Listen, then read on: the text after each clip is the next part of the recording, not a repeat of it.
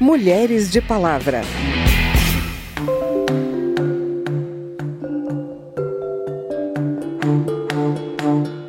A violência política é uma das principais barreiras ao surgimento de novas candidaturas indígenas e à permanência dessas pessoas nos cargos para os quais foram eleitas. E em grande parte desses casos, somos ameaçadas por defendermos os direitos fundamentais do nosso povo. Pouco de pau que diz: Eu sou madeira, beira boa da val, tristes, risca certeira, meio rio, silencioso, sério, nosso.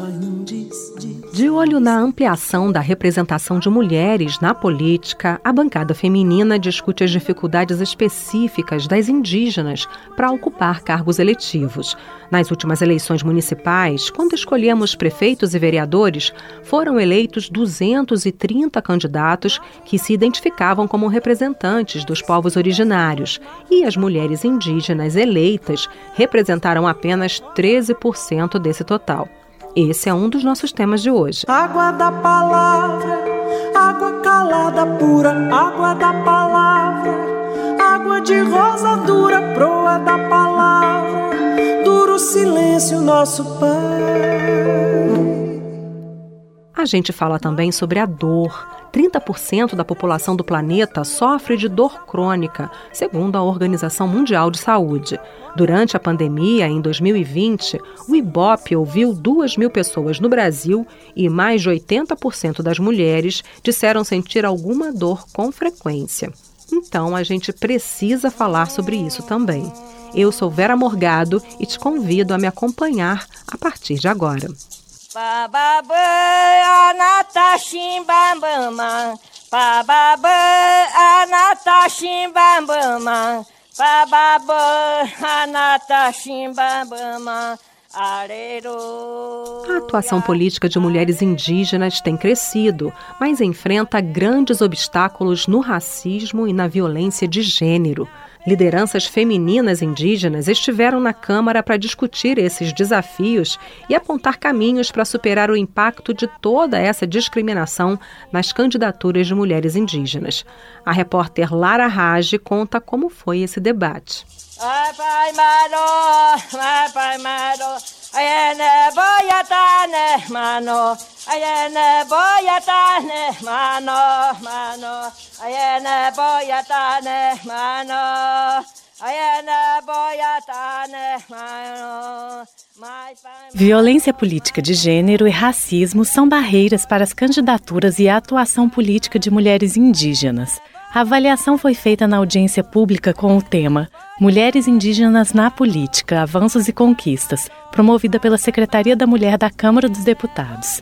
Primeira mulher indígena a ser eleita para a Câmara e única indígena presente no Congresso atual, a deputada Joênia Wapchana, da Rede de Roraima, destacou que as mulheres indígenas têm ampliado a participação nos processos eleitorais nos últimos anos. De acordo com dados da Articulação dos Povos Indígenas do Brasil, com base nas estatísticas do Tribunal Superior Eleitoral, nas eleições de 2020 foram eleitos 234 representantes de 71 povos originários, sendo 10 prefeitos, 11 vice-prefeitos e 213 vereadores. Nesse universo, 31 mulheres indígenas foram eleitas, ou seja, 13% do total.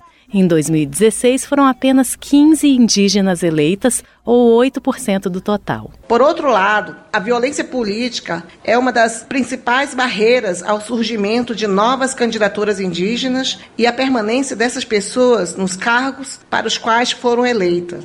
E em grande parte desses casos, somos ameaçadas por defendermos os direitos fundamentais do nosso povo, a defesa dos nossos territórios e do meio ambiente, que confrontam o poder daqueles que querem se apropriar dos nossos bens e nos silenciar a qualquer custo.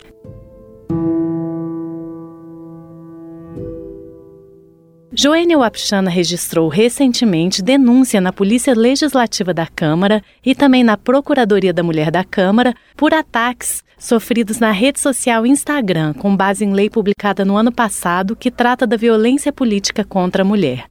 Para ampliar as candidaturas, Joênia defende ainda que sejam instituídas cotas do fundo eleitoral específicas para mulheres indígenas. Para ela, as mulheres indígenas podem agregar valores que estão faltando no mundo político, como responsabilidade com recursos naturais, com a coletividade e sentimento de humanidade.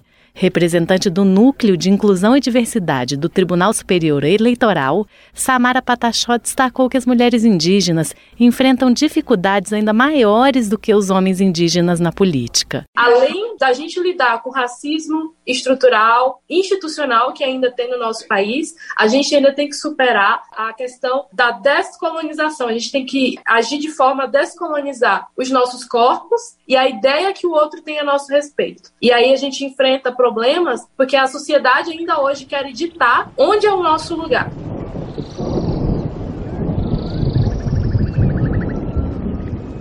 Líder indígena no Amazonas, Wanda Witoto ressaltou que a região amazônica tem a maior população indígena do Brasil, mas sem representação política adequada no parlamento. Hoje nós temos, representando essa Amazônia, homens brancos, tanto na Assembleia Legislativa nas câmaras municipais aqui e no Senado Federal, nós não temos uma representação indígena que possa demandar e a defesa desses territórios dos povos é, da Amazônia. Na avaliação da deputada Érica Cocai, do PT do Distrito Federal, o racismo e o sexismo no Brasil estão impregnados inclusive na legislação, mas o movimento de inclusão das mulheres indígenas nos espaços de poder não tem volta. Da Rádio Câmara de Brasília, Lara Rage.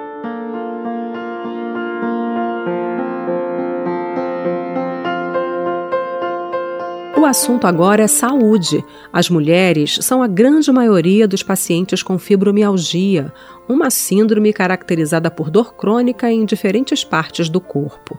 Para entender o que é e o que faz as mulheres serem tão afetadas por dores crônicas, eu conversei com a doutora Taina Mello, médica anestesiologista e intervencionista da dor. Que, que é a dor crônica e como é que a fibromialgia se insere nesse padrão? A dor crônica é toda dor que permanece apesar do estímulo que causa a dor não estar mais presente. Então, eu costumo explicar para os pacientes que é como se o paciente ele se tornasse mais sensível à dor. Os caminhos da dor no corpo dele, eles são facilitados. E aí, quando a gente tem essa sensibilização, a gente fala de dor crônica. Quando a gente fala da fibromialgia, a gente tem uma doença que cursa com essa sensibilização sem ter nenhum fator causal. Então, a gente não sabe ainda por quê, mas os pacientes que têm dor, dor que têm fibromialgia são pacientes que têm uma sensibilização das vias da dor naturalmente. A gente não sabe ainda por quê, mas a gente vê que em grande parte das doenças como por exemplo na própria fibromialgia, a gente tem uma incidência maior nas mulheres. Então, isso são coisas que a gente ainda está estudando para tentar entender se tem alguma questão hormonal, é, alguma questão genética, mas isso é comprovado pela literatura. As mulheres têm uma tendência maior nas principais doenças a ter mais queixas de dor. As mulheres que são acometidas pela fibromialgia geralmente reclamam mais, se queixam mais de que tipo de impacto na vida delas? A principal queixa dessas mulheres é justamente o preconceito. Então, é muito mais comum, porque é uma doença que afeta mais mulheres, então é mais comum a gente ver mulheres, mas o que eu percebo, assim, da minha prática clínica, é uma grande dificuldade em enfrentar esse preconceito. Então, a mulher com fibromialgia, é, ela é muito estigmatizada ainda. Então, a aceitação da família, a aceitação dos colegas de trabalho, entendimento, né, é uma coisa que impacta muito. E aí a gente acaba entrando em outros problemas, né? Tem uma pior emocional. Como a doutora Tainá Mello explicou, a fibromialgia pode levar a alterações nas emoções e no comportamento, e o acompanhamento psicológico é indicado, juntamente com outras medidas como atividade física e uso de medicamentos. A psicóloga Michele Branquinho diz que atende cada vez mais mulheres com esse tipo de dor crônica. São as maiores queixas dessas mulheres que têm dor crônica, fibromialgia? Como é que elas chegam é, para vocês nos consultórios de psicologia? Normalmente elas chegam com uma queixa de desesperança, com dores físicas constantes, um quadro de estresse e muitas vezes um quadro de depressão, onde elas colocam ali uma desesperança na vida no sentido de não acharem sentido. E até que ponto esse sofrimento pode levar uma pessoa?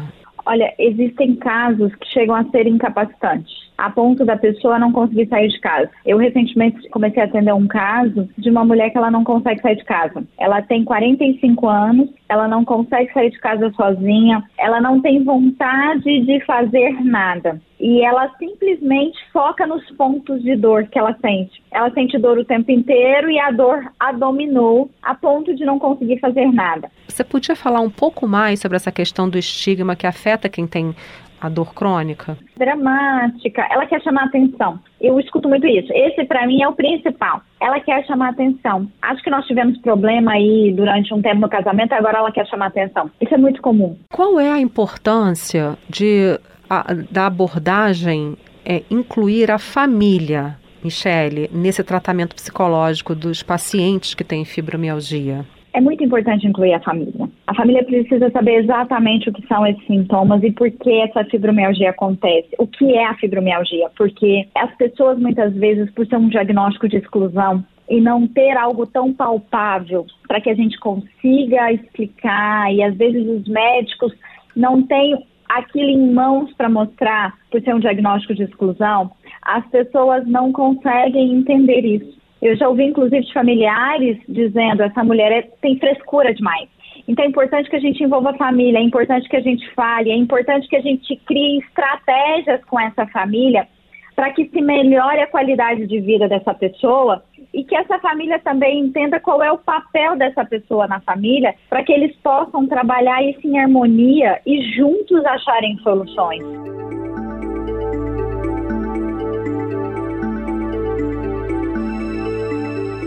Além dos sintomas que a psicóloga Michele Branquinho explicou, a fibromialgia também costuma ser acompanhada de fadiga e alterações no sono e no humor. E como ela disse, não existem exames, o diagnóstico é feito de maneira clínica por eliminação, já que não há inflamações ou infecções que justifiquem as dores pelo corpo.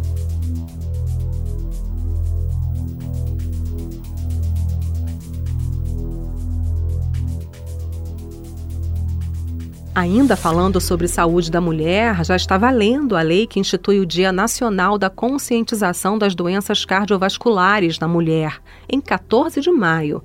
A nova lei teve origem no projeto da deputada Mariana Carvalho, do PSDB de Rondônia, e prevê a realização de eventos para conscientização sobre os fatores de risco que são as dietas inadequadas, sedentarismo, uso de tabaco e uso nocivo do álcool. As mulheres ainda cuidam pouco da saúde do coração. No Brasil, as doenças cardiovasculares são responsáveis por 30% das mortes de mulheres, segundo a Sociedade Brasileira de Cardiologia, e matam duas vezes mais que todos os tipos de câncer, incluindo o de mama. Converse com seu médico e se cuide. Água da palavra, água calada pura, água da palavra de rosa dura, proa da palavra, duro silêncio, nosso Pai. E esse foi o Mulheres de Palavra. Nesse programa a gente ouviu a Mônica Salmazo em A Terceira Margem do Rio, de Caetano Veloso e Milton Nascimento, e cantos tradicionais com a pajé Mariana Macuxi. A produção foi de Cristiane Baker, reportagem Lara Rage, trabalhos técnicos Newton Santos. Também na reportagem e edição desse programa, eu, Vera Morgado, agradeço a sua audiência. Se você quer sugerir um tema para gente, o e-mail é radio@câmara.leg.br e o WhatsApp é 61 999 78 9080.